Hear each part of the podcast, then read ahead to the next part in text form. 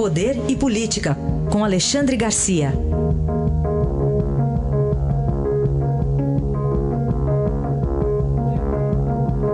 Alexandre, bom dia. Bom dia, sim. Bom, cancelado, pelo menos por enquanto, o aumento de impostos sobre os combustíveis? Pois é, Raíssa. Olha só, eu estou terminando de ler um livro, Democracia, um Mito, de um juiz, juiz João Uchoa Cavalcante Neto. Compara democracia e tirania. Numa tirania, não seria possível que duas pessoas apenas cancelassem um aumento de impostos uh, feito pelo governo. Né? No caso, um único advogado que moveu uma ação uma ação popular com pedido de liminar e um juiz substituto, um juiz federal substituto, que concedeu a liminar. Né? Tirou.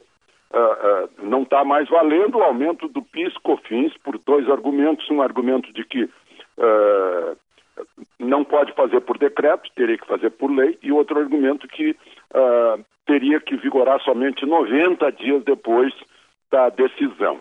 Né? Bom, isso vai ser submetido provavelmente hoje, o governo já recorre, o governo não concorda, diz que pode fazer por decreto que a lei permite, uh, desde que seja só para afinar a sintonia, um pouquinho acima, um pouquinho abaixo da alíquota anterior, vai discutir isso. E o, e o resultado de tudo é o seguinte: eu desconfio que nós vamos ter duas frustrações, e não apenas uma do aumento de imposto. Primeiro, né, houve o um aumento de imposto, surpreendeu todo mundo, foi, em vez de ser 41 centavos por litro, foi 89 centavos por litro. Ninguém sabe como é que se operou essa mágica. Né? Aliás, todo mundo sabe, mas a gente quer saber o, o, o, o apoio legal e da matemática. Mas o que vai acontecer é o governo recorre, aí a derrubada liminar, e a gente tem a segunda frustração, né? porque criou-se uma expectativa, puxa, voltou, vamos pagar a gasolina de novo nos preços eh, da Petrobras. Né? Não, provavelmente vai ser derrubada a liminar e nós teremos a segunda frustração. Esse aqui é o resumo da ópera que se antecipa. É, obviamente é o que vai acabar acontecendo mesmo, né? Agora, tem uma classe aí que vai ter aumento, né? De salário. Procuradores, 16%. Pois então, o Conselho, Regional, o Conselho Nacional do Ministério Público decidiu a autoconcessão de 16% de aumento. Né? É, todo mundo sabe que a inflação está aí, fechando o ano em 3,5% por aí. Ou seja, cinco vezes a inflação. Né? É, é uma decisão autônoma, o poder é autônomo, a gente fala em três poderes, na verdade há esse quarto poder do, dos procuradores dentro do poder judiciário. Mas acontece o seguinte, é que precisa passar pelo Ministério do Planejamento, precisa passar pelo Congresso, sobretudo. E o aumento do ano passado, de 17%, está parado na Comissão de Constituição e Justiça do Senado, como uma espécie de, eu acho que é uma espécie de revanche. Né? Já que estão nos investigando a nós, senadores, nós não, não vamos aprovar o aumento deles. É mais ou menos isso que prevê-se que vai acontecer também com o novo aumento concedido.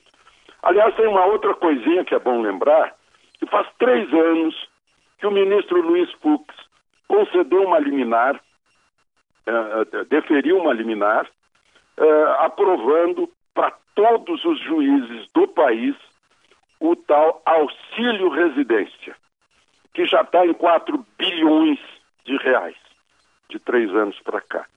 E o chamado plenário Excelsior, pletório Excelsior, o Supremo não decide sobre essa liminar. Ela continua valendo até que o plenário decida. E o Supremo não fez nada, então está valendo o, o, esse auxílio moradia que já está rendendo aí 4 bilhões né, para os que recebem auxílio e está dando 4 milhões, 4 bilhões a menos em outras contas de serviços públicos uhum. sobre os impostos que pagamos. Quer dizer, o provisório permanente, então. É interessante é. que permaneça, né? Bom, você falou aí há pouco aí do Conselho Nacional do Ministério Público. O procurador Rodrigo Janot, o que, que é isso aqui que ele vai fazer, Alexandre? É promoção de fim de mandato? Dois em um, é isso? É. Né? Ele quer mostrar que não está havendo uma guerrilha de perseguição contra Michel Temer, né? porque, ah, não vai passar, ele desconfia que não vai passar, já disse isso lá, lá em Washington, né? e, e, eu também desconfio que não vai passar pela Câmara, né? não vão conseguir os tais 342 votos. Então, ele daria por conta gotas, ah, é, eu mando mais uma, depois eu mando outra. Né? Agora decidiu que as duas, as duas próximas denúncias vão, vão, vão ser transformadas numa só.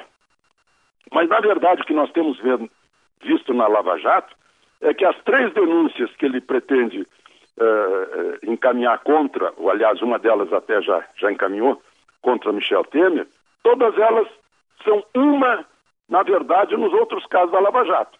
Corrupção passiva, uh, organização criminosa e obstrução à justiça. Isso a gente vê toda hora, fulano de tal está sendo uh, enquadrado nisso, nisso, nisso.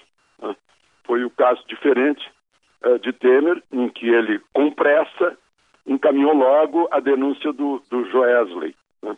Eu costumo dizer o seguinte, que nesse país masoquista, quando se percebe que o PIB está começando a reagir, que os números da economia vão bem, eu disse, puxa, nós não merecemos isso, chamem o Joesley. Né? Por mais ou menos isso que aconteceu. Foi apressada, uh, inclusive por causa disso, provavelmente a Câmara não vai aceitar essa denúncia. Mas, enfim, poderia ser três em um. Né? Depois a ideia era três em três. Agora são uh, três em duas. É, essas são as promoções de, de fim de mandato. Vamos ver no que, que vai dar isso. Este é Alexandre Garcia que volta amanhã aqui à nossa programação. Até amanhã, Alexandre. Até amanhã.